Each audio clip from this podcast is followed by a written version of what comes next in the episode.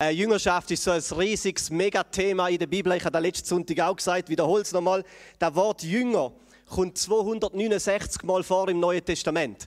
269 Mal. Das Wort Christ kommt nur etwa so dreimal vor. Also die Idee, dass wenn man Christ wird, ist zu dieser Zeit viel stärker verknüpft mit, der, mit dem Konzept Jüngerschaft. Und weniger einfach mit einem Label, wo man sich irgendwo auf einen Zettel schreibt, Christ oder reformiert oder evangelisch oder katholisch oder so. Es ist Jüngerschaft was, aus, was ausgemacht hat, dass Menschen mit Jesus unterwegs sind. Und darum ist uns das so wichtig, das Thema Jüngerschaft. Jesus ruft dich in die Jüngerschaft. Er ruft dich in die Nachfolge. Dahinter steht groß Nachfolge. Jesus ruft dich, dass du in deinem alltäglichen Leben, in deinem Tag für Tag Leben, Montag bis Sonntag, mit ihm unterwegs bist dass Jesus real ist in deinem Leben, in deiner Ehe, in deiner Familie, in deinen Beziehungen, wo du lebst. Dass Jesus eine Stimme hat und nicht nur eine Stimme hat, sondern die bestimmende Kraft ist für dein Umfeld, deine Hobbys, dein Geld, dein Charakter, deine Ferien, deine Pension. Jesus hat nicht nur eine Stimme, er ist die bestimmende Kraft. Wir sind Jünger, wir sind in der Nachfolge. Wenn wir über Jüngerschaft reden, dann werden wir so ein paar Hürden müssen durchbrechen. Das ist nicht einfach so ein gerader, bequemer Weg, Jüngerschaft, oder? So schön teert, wo man einfach kann einmal treten mit dem Velo und fahren lassen. Das ist nicht der Weg. Der Weg von der Jüngerschaft ist ein bisschen holprig und da geht ab und zu mal so ein Baumstamm drauf. Oder so eine Hürde. Und dann muss man Motorsäge führen und die Hürde aus dem Weg schaffen. Und in dieser ersten Serie, wo wir drin sind, wo wir mit «So bin ich halt» überschrieben haben, wollen wir ein paar von diesen Hürden aus dem Weg schaffen miteinander. Ein paar von diesen Baumstämmen wegsägen. Die Reise der Jüngerschaft ist ein bisschen holprig und die kostet uns etwas. Für unser Leben, aber auch für unsere Seele, für unseren Charakter. Da geht unter die Wasseroberfläche. Da geht an den Eisberg unter der Wasseroberfläche. Es fordert uns, zum alles hinlegen, zum sagen, Jesus, du darfst alles haben, mein ganzes Leben. So bin ich halt, heißt die Predigtserie. Und dieser Einstellung sagen wir den Kampf an. Nein, wir sind nicht einfach so, wie wir sind. Wir können uns verändern, wir wollen uns verändern lassen auf dieser Jüngerschaftsreise.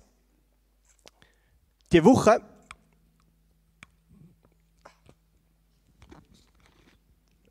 Zuerst nochmal trinken. Die Woche habe ich auf äh, Instagram einen Beitrag gesehen von Johannes Hartl, er ist Leiter vom Gebetshaus in Augsburg und der hat folgendermaßen ausgesehen: Bleib so, wie du bist. Warum? Ich bin okay, so wie ich bin, nur die halbe Wahrheit ist. Und ich habe ein bisschen schmunzeln, als ich das gesehen habe. Ich dachte, hey, hat, hört der unsere Predigtserie? Oder? Also, es ist erst nach dem Sonntag gekommen. Äh, wir wollen nicht so bleiben, wie wir sind. Da schlummert noch das ein oder andere Biest in uns, ob wir es wahrhaben oder nicht. Das ist so ein bisschen die, die taffe Seite von der Theologie vom Christentum, dass wir eben nicht einfach nur gut sind, dass da unter, dem, unter der Wasseroberfläche von unserem Leben noch das ein oder andere Biest schlummert, wo Jesus dran will und will verändern. Es steckt noch viel Unfertiges in uns. Und der Hartl sagt dann weiter, er sagt, wir sind Menschen, fehlbar, verführbar, kostbar. Hat er so gut gefunden, das ist kein Widerspruch. Das ist das Evangelium, das ist die Botschaft von der Gnade. Wir sind Menschen, wir sind fehlbar, jeder von uns, unfertig, wir sind verführbar, aber kostbar. Im gleichen Moment. Gott sieht dich und er sagt, du bist kostbar ich rufe dich in meine Nachfolge. Ich rufe dich, weil du kostbar bist in meinen Augen. Das ist Gottes Gnade. Und auf dem Boden, auf dem Bogen von, von, von Kostbarkeit, von wertvoll sein Gottes Augen, gehen wir in die Reise der Jüngerschaft. Wir dürfen das nie aus den Augen verlieren. Du bist kostbar. Ja, fehlbar. Ja, verführbar. Kostbar. Die heutige Hürde, die wir durchbrechen, der Hans hat es gesagt, haben wir folgendermaßen beschrieben. Es ist angenehm oder bequem, ein Kind zu bleiben. Es ist angenehm, ein Kind zu bleiben. Und für das Zum bisschen erklären, um was, das, um was das da geht, müssen wir kurz über Helikopter und Rasenmeier reden. Äh, es, gibt, äh, es gibt bekanntlich äh, so Helikoptereltern. Haben das schon gehört, den Begriff? Helikoptereltern. Äh, das sind Eltern, die die ganze Zeit mit dem Kind mitschwirren. Ein Bild dabei, genau so. Haben so einen Propeller hinten dran und die schwirren immer mit dem Kind mit. Überall, wo das Kind hingeht, gehen die Eltern hin. Ähm, so wie ein Hubschrauber, der über dem Kind so hovert. Sie begleitet und beobachtet auf Schritt und Tritt. Sie fahren zu alle Orte und übernehmen die meisten Entscheidungen vom Kind. Die Eltern sind also ein bisschen übervorsorglich. Natürlich nicht aus böser Absicht, gell? sondern einfach aus Fürsorge, wie sie besorgt sind ums Kind. Und dann gibt es aber noch einen anderen Begriff. Das sind nicht Helikoptereltern, das sind Rasenmeier-Eltern. Rasenmeier-Eltern. Die Rasenmeier-Eltern, die rattern vor dem Kind her auf so einem Rasenmeier. Und kaum kommt irgendwo ein Hürde oder ein Hindernis, wumm, wird es wegfahren, damit der Weg hinten dran schön glatt und problematisch, unproblematisch ist. Rasenmeier-Eltern schaffen alle Hindernisse aus dem Weg. Wenn zum Beispiel das Kind versucht, eine Treppe aufzukrabbeln und es geht gerade nicht, klar, dann luft man es auf. Das Problem wird gerade aus dem Weg geschafft. Und das Kind wird daran gehindert, das Ganze zu probieren und vielleicht zu scheitern und oben runterzukriegen. Ich, ich habe jetzt die Tendenz mit meinen Kindern, eher so ein bisschen die Rasenmeier-Tendenz, aber nicht, wenn ich jetzt so besorgt bin, dass man irgendeins oben runterkriegt und sich den Kopf anschlägt. Das ist jetzt nicht unbedingt meine Angst. Ich bin einfach ähnlich wie der Patrick, ein bisschen ungeduldig. Äh, ich habe einfach einmal nicht Geduld zum Warten, bis das Kind das endlich schafft, in den dummen Pulli reinzugehen und die Jacke anziehen. Oder? Dann denke ich einmal, komm, ich mach's doch doch, ich komme ah, rein, oder? Und manchmal habe ich auch keine Geduld zum Warten, bis der Mattis endlich die zwei Stücke in die Wohnung hochgelaufen ist. So ein Schritt und der andere. Dann, oder? dann hebt er die Hände auf, okay, und dann trägt er auf. Ich habe jetzt die Tendenz zu so einem Rasenmeier da sein. Ähm, das ist der Rasenmeier. Es gibt Eltern, die machen die Hausaufgaben für die Kinder. Jetzt wirklich? Eine schlechte Prüfungsnote ist der Supergau und natürlich der Lehrer die Schuld.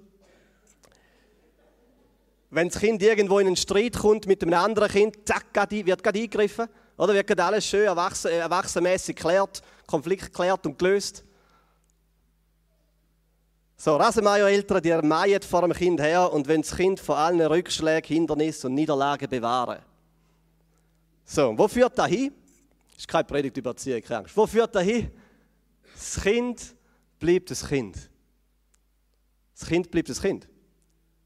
Es entwickelt sich nicht.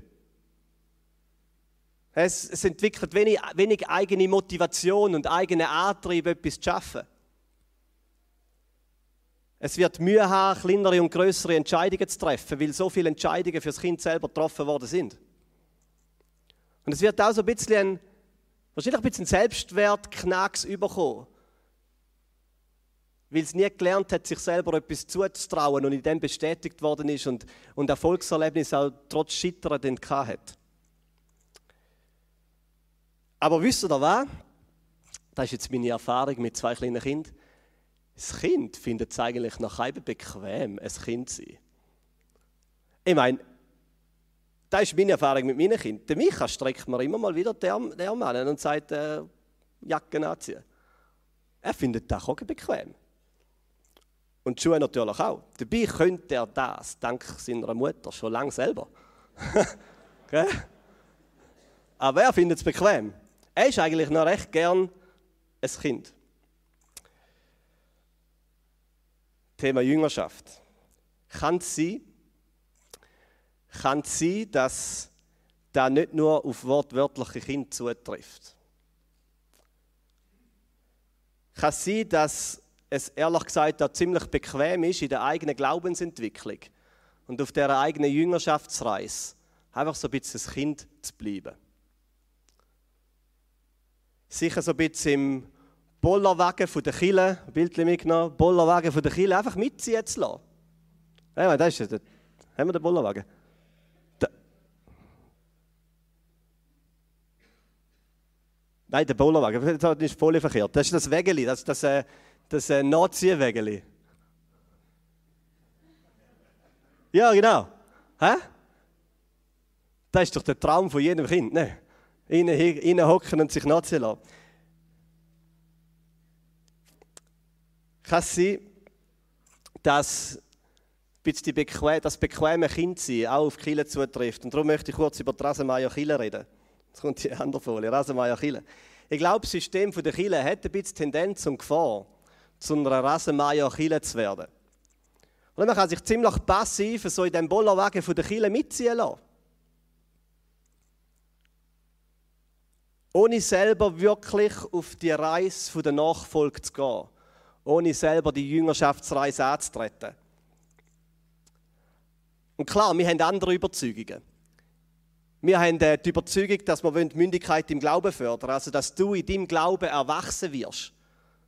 Ähm, Epheser 4, 13 und 14 sagt es folgendermaßen: Wir sollen zu mündigen Christen heranreifen, zu einer Gemeinde oder einer Kirche, die ihn in seiner ganzen Fülle widerspiegelt. Dann sind wir nicht länger wie unmündige Kinder. Wir sollen zu mündigen Christen anreifen, zu erwachsenen Christen. Zu einer Gemeinde, die ihn widerspiegelt. Das ist unsere Überzeugung. Und wir glauben auch als allgemeine Priestertum. Also, dass wir zusammen Kirche bauen. Jeder von uns. Dass es nicht eine Abstufung gibt zwischen so den Wichtigen in der Kirche und den weniger Wichtigen. Dass wir alle, jeder von uns, auf die Reise der Jüngerschaft gerufen wird und einen Teil und Platz im Reich Gottes hat. Dass wir nicht in die Kirche gehen, dass wir nicht in die Kirche gehen. Wir sind heute Morgen nicht in die Kirche gegangen. Dass wir Kirche sind. Dass wir Kirche sind. Dass Kirche nicht für uns existiert, sondern wir sind Kirche und existieren für die Welt. Ich muss noch mal sagen, dass wir nicht in die gehen, sondern wir sind Kirche und existieren für die Welt.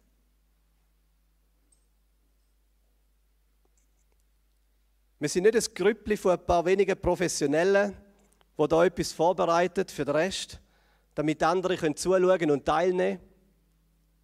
Nein, wir miteinander sind rausgerufen.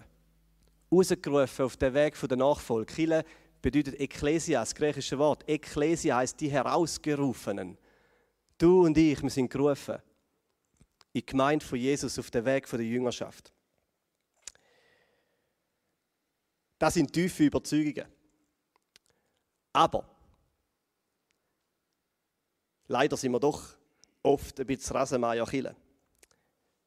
Man kann mit einem ziemlich hohen Maß an Passivität in der Kirche so mit, sich mitziehen lassen. Das geht recht gut, vor allem bei einer, bei einer Gemeinde so ein bisschen von der Größe unserer Kirche. Man kann so, so wie bildlich die Arme strecken und sagen, bitte ziehen wir die Jacke an und dann Füße anstrecken, bitte ziehen wir die Schuhe an und sich auftragen lassen, die zwei Stück. Du kannst dich ziehen lassen in dem Killenbollerwagen und einfach ein Kind bleiben. Das ist wirklich ganz gut möglich. Und diese Hürde, die wollen wir doch brechen. Den Baumstamm, den wollen wir durchsägen. Und da braucht ein bisschen etwas, gell? Das ist so ein bisschen ein Appell. ich, glaube das wirklich. Das ist so ein bisschen ein Appell an uns, zu sagen, doch, wir machen uns wieder auf den Weg. Wir ziehen wieder selber unsere Schuhe an, unsere Wanderschuhe. Wir gehen wieder selber auf die Jüngerschaftsreise. Wir lassen uns wieder selber herausfordern in unserem Glaubensleben. Ich frage Jesus wieder, Jesus, was hast du vor mit mir? Mit meinem Alltag, mit meinen Hobbys, mit meiner Familie, mit meinem Geld, mit meiner Pension, mit meinem Auto, mit meinem Camper mit meinen Ferien? Was hast du vor? Wir wollen selber Verantwortung übernehmen für die eigene Jüngerschaftsreise. Du bist für deinen eigenen Glauben verantwortlich. Das kann dir niemand abnehmen. Und klar sind wir zusammen unterwegs. Gell? Das ist schön an dieser Reise. Wir sind miteinander auf dem Weg. Miteinander auf dieser Jüngerschaftsreise. Und ja, wir helfen aneinander. Wir tragen die Lasten voneinander. Man freut sich mit denen, die sich freuen. Wir brüllen mit denen, die brüllen.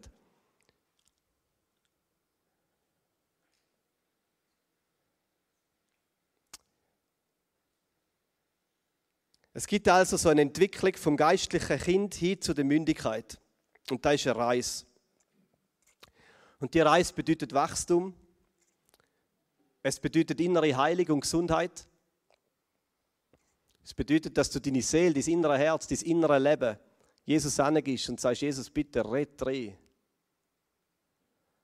Es bedeutet, dass wir uns immer wieder rufen, rufen lassen von ihm, dass wir uns formen lassen und dass wir uns senden lassen. Und ich möchte nochmal Epheser lesen, ein paar andere Verse, Epheser 4, 22. Paulus sagt, ihr sollt euer altes Leben wie alte Kleider ablegen. Folgt nicht mehr euren Leidenschaften, die euch in die Irre führen und euch zerstören. Lasst euch in eurem Denken verändern und euch innerlich ganz neu ausrichten. Einfach neu ausrichten. Und dann zieht das neue Leben an. Ja, nicht lasst euch das neue Leben anziehen. Oder? Aktive Sprache. Selber. Ihr könnt das. Wir können das. Zieht das neue Leben an, wie ihr neue Kleider anzieht. Ihr seid nun zu neuen Menschen geworden, die Gott selbst nach seinem Bild geschaffen hat. Jeder soll erkennen, dass er jetzt zu Gott gehört und so lebt, wie es ihm gefällt. Und nachher kommt eine ganze lange Liste vom Paulus, wie denn das Leben aussieht. Und er sagt, wir sollen den anderen nicht belügen, sondern wir sollen wahrhaftig sein. Er sagt, wir sollen die Sonne nicht über unserem Zorn untergehen lassen. Er sagt, wir sollen dem Teufel keine Gelegenheit geben, Unfrieden zu stiften. Wer betrügerisch lebt, soll ehrlich werden. Wir sollen nicht schlecht voneinander reden, sondern ein gutes Wort für jeden haben. Wir sollen nichts tun, was der Heilige Geist traurig macht. Bitterkeit, Wutausbrüche und Zorn niederlegen, Findseligkeiten vermeiden, freundlich und barmherzig sein und einander vergehen, so wie Gott uns durch Jesus vergeben hat. Oder ganz, ganz praktische, einfach so Tipps fürs Leben, für die neuen Kleider, wie das aussieht. Gott darf an den Eisberg unter der Wasseroberfläche schaffen. Und äh, ihr dürft von der Bank gerne schon wieder vorkommen. Gott darf an den Eisberg unter der Wasseroberfläche schaffen. Und ich möchte dich fragen, wo stehst du? Jetzt einfach heute Morgen, wo stehst du auf dieser Jüngerschaftsreise? Von, von einem Kind hin zu einer Mündigkeit im Glauben. Lass dich immer wieder rufen von Jesus. Und er hat auch letzte Woche gesagt, wenn Jesus uns ruft, dann meint er es gut. Er wird dich nicht einfach ärgern. Überhaupt nicht. Er meint es gut. Seine Gedanken sind die besten, die es nur gibt für unser Leben. Ich glaube, wir müssen uns wieder ein bisschen aufrütteln und aufwecken lassen, um zu sagen, so bin ich halt. Nein, nein, ich lasse mich verändern. Gott hat noch etwas vor mit dir. Und das ist mir jetzt gerade heute Morgen noch so wichtig geworden. Gott hat etwas vor, noch etwas vor mit dir. Er ist noch nicht fertig mit dir. Er ist nicht fertig mit deinem Charakter und er ist nicht fertig mit deinem Leben. Ich glaube, heute Morgen müssen das ein paar hören. Vielleicht sind Kids aus dem Haus, vielleicht bist du bald pensioniert. Weißt du, wer Gottes Ruf ist für dein Leben? Was er mit dir vorhat. Gott hat noch etwas vor mit dir. Vielleicht lebst du in einem ganz hektischen Familienalltag, wo du keine freien fünf Minuten rausnehmen kannst. Gott hat etwas vor mit dir. Jesus ist präsent in deinem alltäglichen Leben. Jesus ist gegenwärtig. In einem hektischen, bei einem hektischen Mittagessen, wo alles durch die Luft fliegt und Gott ist gegenwärtig, wenn man 65 wird und die Arbeit niederlegt. Gott hat etwas vor mit dir. Gott ruft dich auf eine Reise von der Jüngerschaft, die lebenslänglich läuft. Gott braucht dich.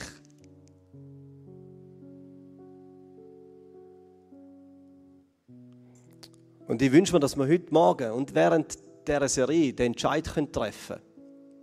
Ja, ich steige aus aus dem Bollerwagen, wo ich mich einfach mitziehen lasse und ich selber ziehe meine Wanderschuhe an und mache mich wieder auf den Weg. Ich bleibe nicht einfach ein Kind.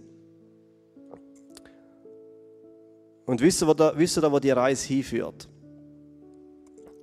Die Reise vom Kind, die führt zur Mündigkeit und schlussendlich führt sie zu geistlicher Elternschaft. Die Reise führt zu geistlicher Elternschaft und das ist unser Ziel. Dass geistliche Väter und Mütter aufstehen in dieser Kille. Und das misst sich nicht an deinem Alter. Du musst nicht graue Haare haben, um geistliche Elternschaft zu leben. Geistliche Elternschaft bedeutet, dass du anderen hilfst auf dem Glaubensweg vom Kind zu der Mündigkeit, zu der Elternschaft. Geistliche Elternschaft bedeutet, dass du Verantwortung übernimmst für andere Menschen und wir rufen dich in geistliche Elternschaft.